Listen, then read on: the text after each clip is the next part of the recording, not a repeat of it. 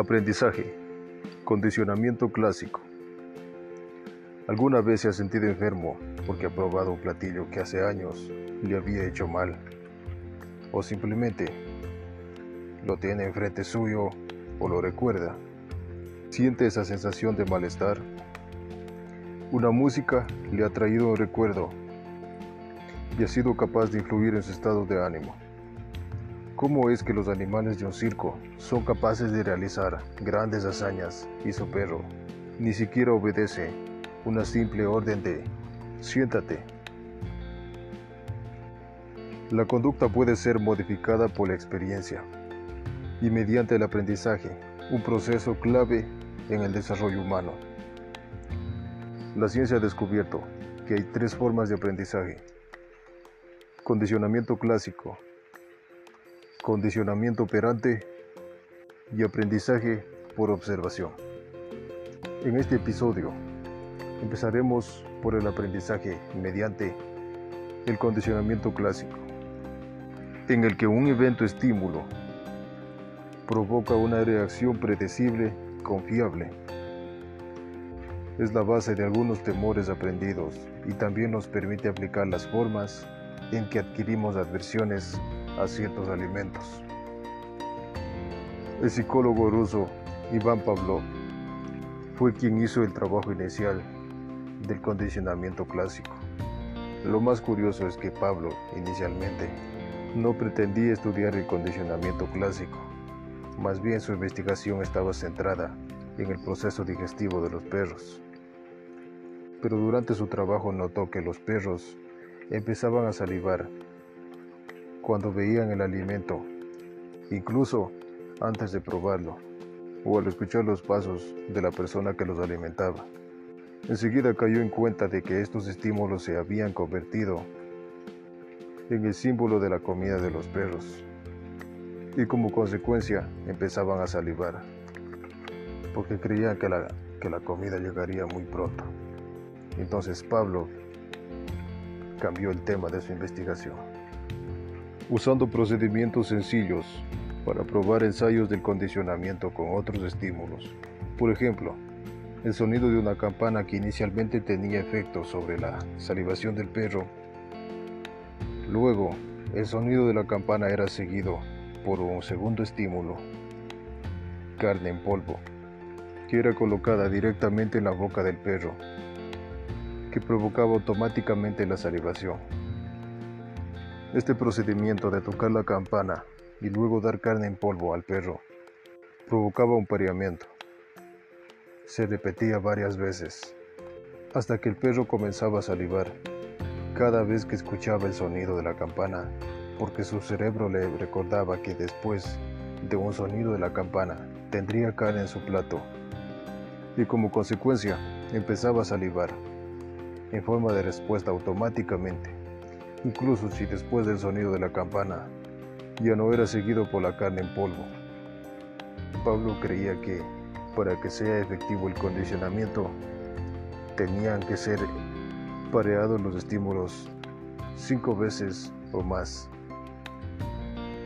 El condicionamiento clásico no solo aplica a animales, también aplica a personas. Está presente en muchos momentos de la vida diaria. Estos pueden ser positivos o negativos. Por ejemplo, vamos a llamar a nuestro actor, Alan. Alan sale a correr con sus amigos todos los fines de semana, antes de que se ponga el sol, así que pone una alarma con un sonido característico para despertarse y prepararse. Cada vez que Alan escuche el sonido de dicha alarma, lo asociará con la experiencia de correr con sus amigos e inmediatamente se sentirá emocionado, porque sabe que le espera su rutina favorita de fin de semana. Una vez que se ha adquirido el condicionamiento, ¿cómo se sale de él? ¿O cómo es su extinción? En el caso de Alan, para que el condicionamiento se extinga, cada vez que suene la alarma con el sonido que asocia con salir a correr, Alan ya no sale a correr y lo repite con mayor frecuencia, la fuerza del condicionamiento se extingue. Y esto es una buena noticia, Porque si no, imaginémonos cómo seríamos influenciados por cada estímulo de nuestro entorno social y nos convertiríamos en una colección andante de respuestas condicionadas. O como el experimento de Pablo, después de muchas presentaciones del sonido de la campana, en ausencia de la carne en polvo, el perro dejó de salivar en ausencia del sonido de la campana. Por lo tanto, tuvo lugar la extinción. También, si después de que la curva de extinción del condicionamiento se hace cada vez mayor, se presentara de nuevo la carne en polvo seguida del sonido de la campana, el condicionamiento aparecería enseguida y con mayor rapidez. A esto se lo denomina recondicionamiento. No siempre un estímulo particular provoca una reacción particular. Existe la generalización de estímulos.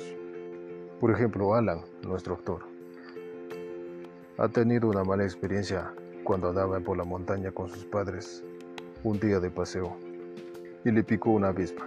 Y ahora siempre que ve una o escucha un zumbido, sale corriendo o se pone tenso. Es muy probable que él muestre la misma reacción ante otros insectos voladores, debido a la generalización de estímulos. La tendencia a reaccionar a estímulos similares o semejantes al estímulo original. Pero también esto podría resultarle útil. En este caso, podría salvar a Alan de picaduras de otros insectos que él no sabe si son peligrosos.